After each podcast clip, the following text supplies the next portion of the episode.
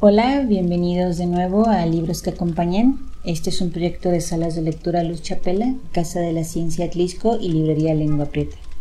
En esta ocasión vamos a estar leyendo eh, relatos sobre terror o misterio y en esta ocasión nos toca leer Leyendas Mexicanas de Terror de Sergio Gaspar Mosqueda de una editorial que se llama Emu de la serie Mitología, Leyendas e Historia.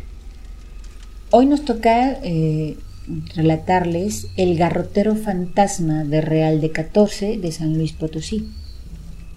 Y empezamos. En medio del desierto de San Luis Potosí se construyó la población de Real de 14.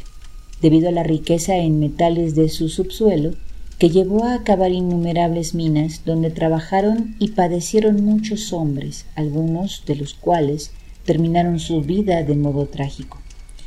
La vida de la población fue muy agitada mientras las condiciones de trabajo fueron las adecuadas. Pero en el siglo XIX el agua se coló en torrentes en las minas e hizo del todo imposible seguir con su explotación. Además, otras minas agotaron sus reservas de metales. Debido a todo ello, muchos pobladores empezaron a emigrar, al grado de que actualmente Real de 14 está casi abandonada pero subsisten algunas leyendas entre los pocos habitantes que aún quedan y gustan de contarlas a luz de fogatas y las estrellas. El más viejo de los colonos empuña su puro, muerde la punta y la escupe antes de encender con una tea. Lanza humo y se acomoda en su boquito de madera para comenzar su relato. Los pocos turistas estamos atentos de sus labios resecos y casi al unísono encendemos las grabadoras para captar sus palabras. La estación 14 es el sitio donde comenzó esta historia. Las mujeres se apoyan unas a otras sentadas en piedras cuadradas caídas de casas abandonadas o en troncos escamosos en tanto que los hombres acompañamos al viejo lanzando humo de cigarrillos puros o pipas. Esta es la historia que nos contó. Hace mucho, pero muchísimo tiempo, tanto que no puedo precisar el año, llegó a la población un joven extranjero que fue conocido simplemente como Watley en sus ojillos animosos se adivinaba que había huido de casa con ganas de vivir aventuras y de hacer fortuna con su ingenio y la fuerza de sus brazos.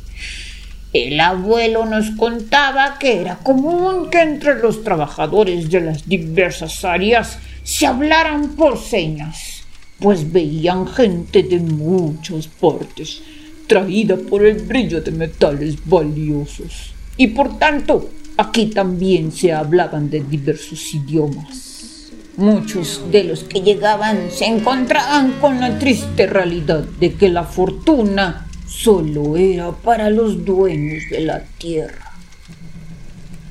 Pues ahí tienen que el joven Wadley se hizo agarrotero. Pues ahí tienen que el joven Wadley se hizo garrotero y un mal día Mientras supervisaba la colocación de rieles por parte de una grúa, esta fue vencida por el peso de su carga y el muchacho murió aplastado. Hubo murmullos de sorpresa incluso entre quienes ya conocíamos la historia. Su muerte fue terrible. Los servicios médicos tardaron en llegar, pero realmente nada podía hacerse con ese buen muchacho. Los pesados rieles lo destrozaron y él veía a los testigos como queriendo decir algo, como si quisiera preguntar si no había remedio.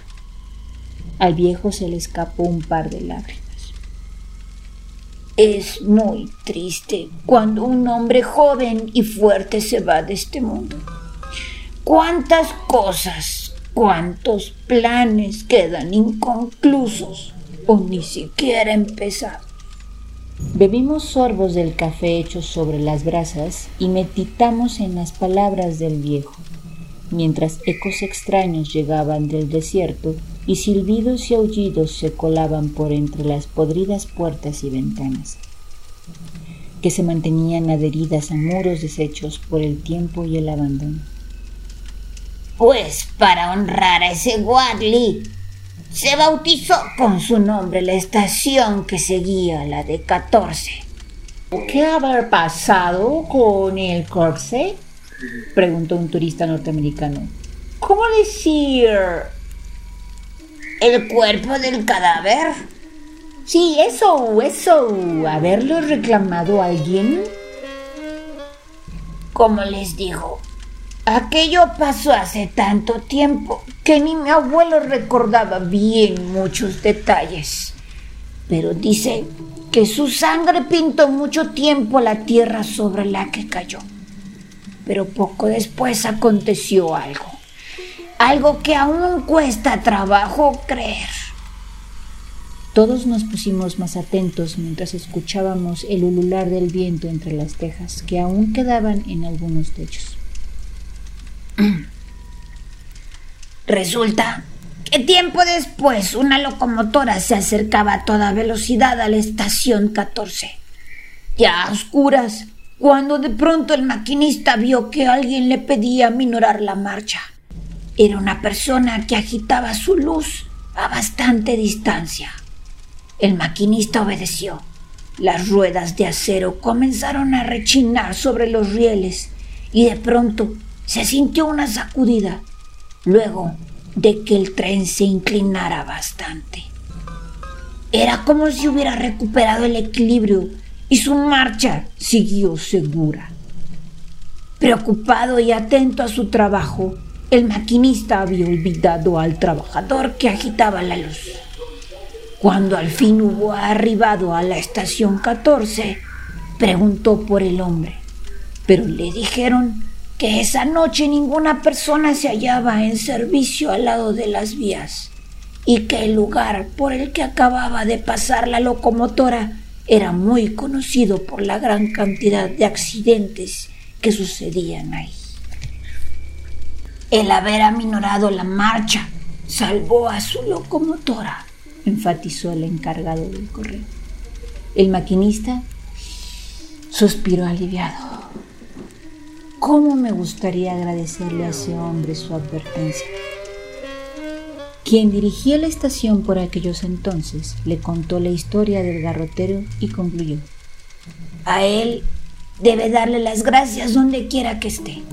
No es la primera vez que sospechamos que su fantasma deambula por los alrededores para salvar a la gente que es de sufrir un fin como el que tú, aplastado entre pesados hierros. Al día siguiente, cuando partíamos del lugar en camioneta, creíamos ver a la distancia en las afueras de la estación 14 agitarse una luz, mientras un tren se aproximaba a toda velocidad. Aún hoy hay quienes se encargan de que se oficie una misa en honor al garrotero fantasma. Por hoy es eh, nuestra lectura. Ojalá les haya gustado. Nos leemos más tarde.